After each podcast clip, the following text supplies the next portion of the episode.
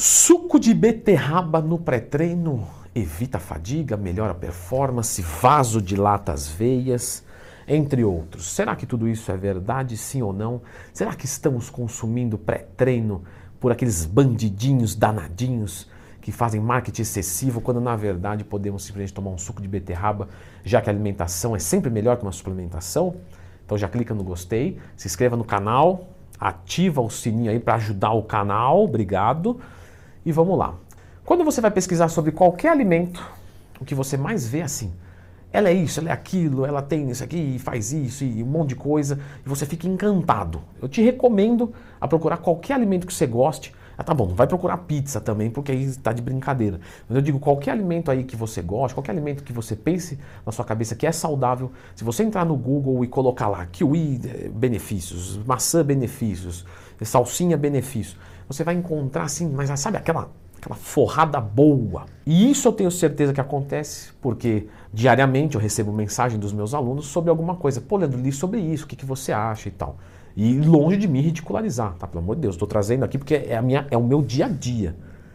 E eu acho muito bom quando um aluno meu vem me perguntar alguma coisa, porque demonstra confiança. Não tem nada mais gratificante do que isso. Mas, ah, é, normalmente, é, se é seduzido. Pô, você vai falar que o morango é ruim? Não, Morango é show de bola. Né? Vamos morangar todo o morangueio da vida.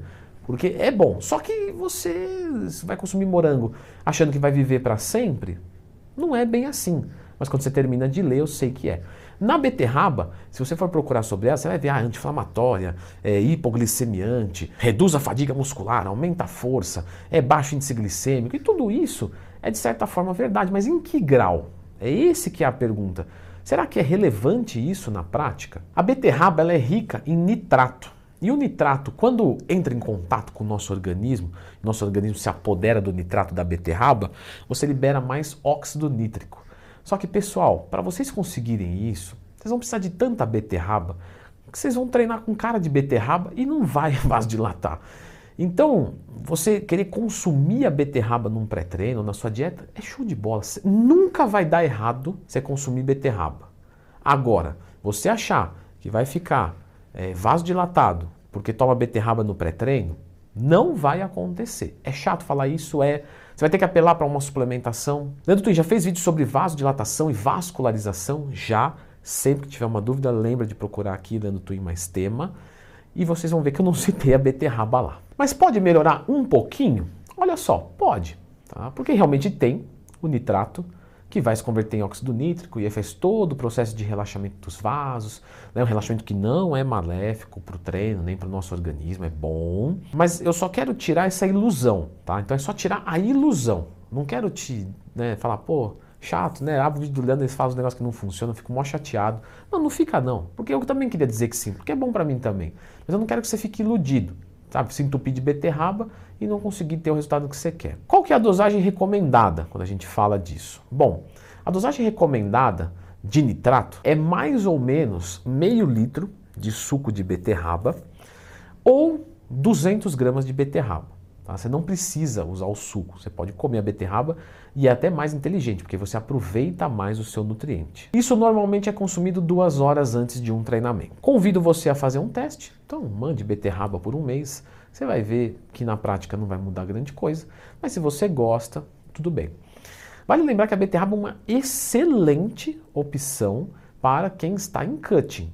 Tá? E é muito boa mesmo, porque a beterraba ela tem baixo índice glicêmico, baixa quantidade de carboidratos, ou seja, você pode comer muita beterraba para dar uma caloria muito diferente, por exemplo, do arroz.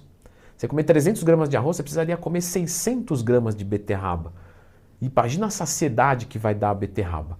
Tanto, mas quando eu for no banheiro também, eu vou achar que quando eu levantar do lado que eu morri, de tantos, parece que é sangue lá. É, acontece, mas é uma pigmentação, isso não causa mal nenhum para a gente. Mas você pode consumir muito mais de 200 gramas de beterraba numa dieta, sem problemas. Lembre-se sim que a sua urina pode pigmentar um pouco, isso também não é um problema. Já tive relato de aluno falando: olha, é, fui fazer xixi e estava ali alaranjado, avermelhado, será que o meu rim está derretendo? Eu não posso garantir nada, mas tem alguma coisa tem corante na sua dieta, como por exemplo BTA? Tem corte ela e veja se continue. Obviamente, uma pessoa que não tem problema nenhum, quando ela descontinuar, vai parar, vai demorar alguns dias, claro, né? Até descolorir por dentro, mas vai passar. Como é que atua o óxido nítrico, Leandrão, da beterraba? Ele vai promover então o relaxamento do vaso, que pode ser chamado de musculatura lisa para ficar mais bonito. E isso vai fazer aumentar o fluxo sanguíneo e também a vasodilatação, que reduz pressão arterial, que é ótimo, aumentando o pump. Pump é o acúmulo de sangue localizado. Esse fato também estimula a angiogênese, que é a criação de novos vasos, ramificações o que é muito bom também. Podemos citar aqui também a biogênese mitocondrial, que nada mais é do que né, biogênese, geração da vida mitocondrial, ou seja, aumento de mitocôndrias, aumenta a captação de glicose e maior sensibilidade dos íons de cálcio. Para quem não sabe, cálcio faz parte da contração muscular. Leandro Twin, aquela mitocôndria, aquele negócio que faz respiração celular, é aquele negócio lá, que eu lembro mais ou menos das aulas de química? Show de bola se mexe com respiração celular, ajuda na produção de adenosina trifosfato, ATP. Então, quanto mais mitocôndria você tem no seu corpo, mais eficiente é a criação do ATP. E o ATP nada mais é do que energia para treinar. Temos alguns estudos um pouco mais recentes, na minha opinião, um pouco vagos também. Então, nós não temos só estudos bons, certo? Eu acho que uma grande quantidade do pessoal, quando descobre os estudos acadêmicos, fica muito encantado e acha que achou a verdade plena. Não é bem assim, a gente tem estudo que é uma porcaria, tá? que é muito ruim. Eu não gostei muito desses estudos sobre a, a, o nitrato e o desempenho de treinamento. Então, quando você vai olhar esses estudos de forma aguda e de for forma crônica, eles apontam em melhora do treinamento, em, me em menor utilização de substrato energético para quem está treinando. Mas assim, Galera, isso é muito é, questionável na prática. Então, se vocês querem o meu veredito, eu gosto de deixar claro que é o meu veredito, é que você consumir beterraba, mesmo em quantidades maiores, você não vai sentir um desempenho de treinamento, nem curto, nem médio e nem longo prazo. Faça o seu teste, porque, como eu disse, é o meu veredito com a minha experiência prática e a minha conclusão dos estudos. Mas está aqui então respondido para vocês sobre a beterraba vasodilatação e performance. Leandro Twin, queria saber mais sobre vasodilatação. Beleza, eu fiz um vídeo aqui completo sobre isso, expliquei várias coisas que eu acho que vai te ajudar legal. Dá uma olhada aqui.